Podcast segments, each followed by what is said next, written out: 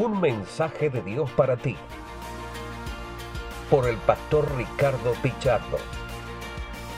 Muy buenos días, queridos amigos y hermanos. Les habla su amigo, el pastor Ricardo Pichardo, con una pequeña reflexión para este día.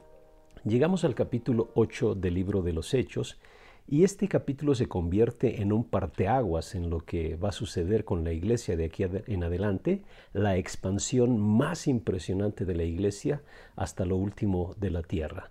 Pero quiero retomar un versículo del capítulo anterior, en el, verso 58 del capítulo 7, que dice, y echándole fuera de la ciudad le apedrearon, hablando de Esteban, y los testigos pusieron sus ropas a los pies de un joven que se llamaba Saulo.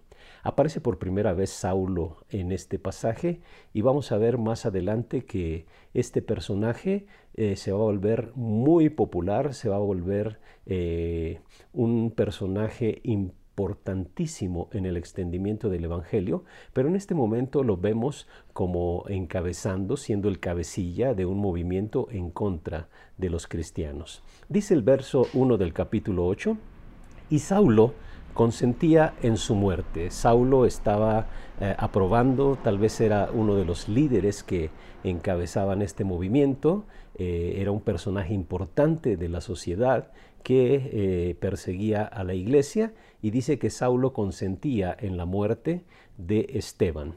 En aquel día hubo una gran persecución contra la iglesia que estaba en Jerusalén y todos fueron esparcidos por las tierras de Judea y de Samaria, salvo los apóstoles. No sé si les suena conocido los nombres de esta región, de estas regiones que se mencionan en este versículo.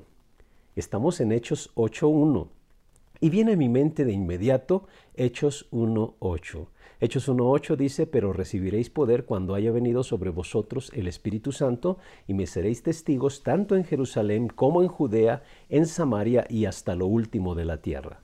Pero como vimos con antelación, eh, la gente se había quedado allí en Jerusalén, la gente estaba eh, pues tal vez muy cómoda, eh, estaba eh, disfrutando del compañerismo de esa iglesia donde sucedían milagros, prodigios, donde no había necesitados y la gente tenía una necesidad, la misma iglesia suplía esa necesidad, las viudas eran atendidas, seguramente los huérfanos y los pobres también. Entonces la gente no se movió de Jerusalén, mucha gente que había llegado a adorar el día de Pentecostés, que había experimentado ese momento de la venida del Espíritu Santo, ya no se movió de ese lugar y los apóstoles hicieron un muy buen trabajo, pero la labor, decía el Señor Jesús, era llegar hasta lo último de la tierra, pero se quedaron cómodos ahí. Impactaron de una manera impresionante la ciudad de Jerusalén, pero los planes de Dios iban mucho más allá y el plan de Dios no se queda quieto. Dice en este pasaje que en aquel día hubo una gran persecución y la iglesia que estaba en Jerusalén y todos fueron esparcidos por las tierras de Judea y Samaria, salvo los apóstoles. Desgraciadamente tuvo que haber una persecución para que la iglesia cumpliera con su función, cumpliera con la visión que tenía el Señor para la misma. A través de la persecución, la iglesia tuvo necesidad de irse a otras regiones, pues tal vez huyendo, escondiéndose, pero en medio de todo eso el plan de Dios seguía vigente.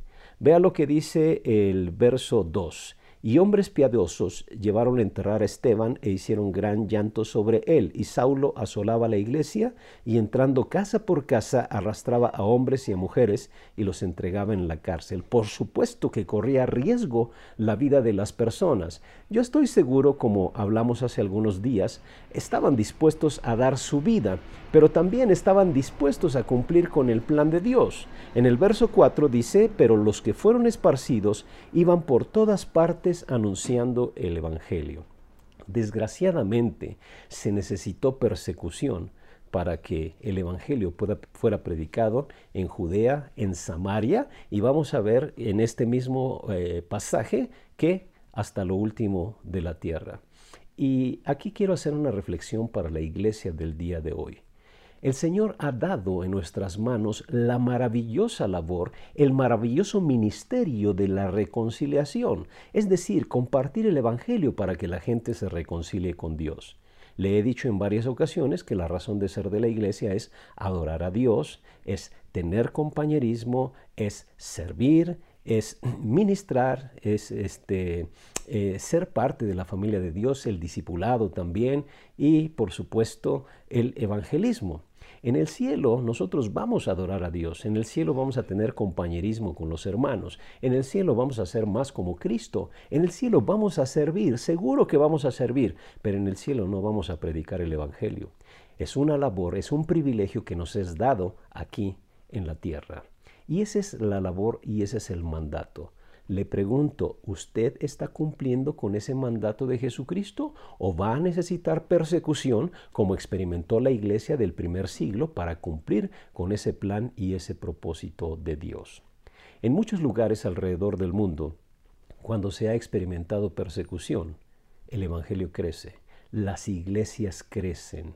Pero yo digo, ¿para qué esperar persecución y, para qué tener esa necesidad? Si nosotros hoy tenemos la libertad de compartir el Evangelio, o usted va a esperar a que em, eh, experimente persecución para compartir la palabra, hoy lo podemos hacer con toda libertad.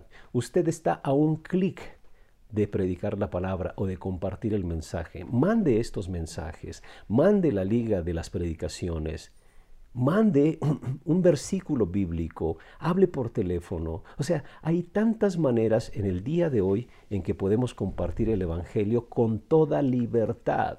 No espere usted hasta que haya persecución y en la persecución, afortunadamente, digámoslo así, el Evangelio crece de una manera impresionante. Posteriormente en el verso 6, 5 dice, entonces Felipe descendiendo a la ciudad de Samaria, les predicaba a Cristo. Felipe, uno de esos siete que fueron elegidos en el capítulo 6, uno de esos siete que sí, sí tenía pasión por el mandato de Jesucristo de ir hasta lo último de la tierra y posteriormente el día de mañana vamos a ver la experiencia de Felipe con el etíope y cómo con esto se cumple la palabra que el Señor había dicho en Hechos 1.8, que serían sus testigos, seríamos testigos en Jerusalén, en Judea, en Samaria y hasta lo último de la tierra. Vamos a ver un, ejemplo de cómo Felipe llevó el Evangelio a un etíope y seguramente ese etíope se encargó de esparcirlo por toda la región del norte de África. Pero la reflexión de hoy es la siguiente.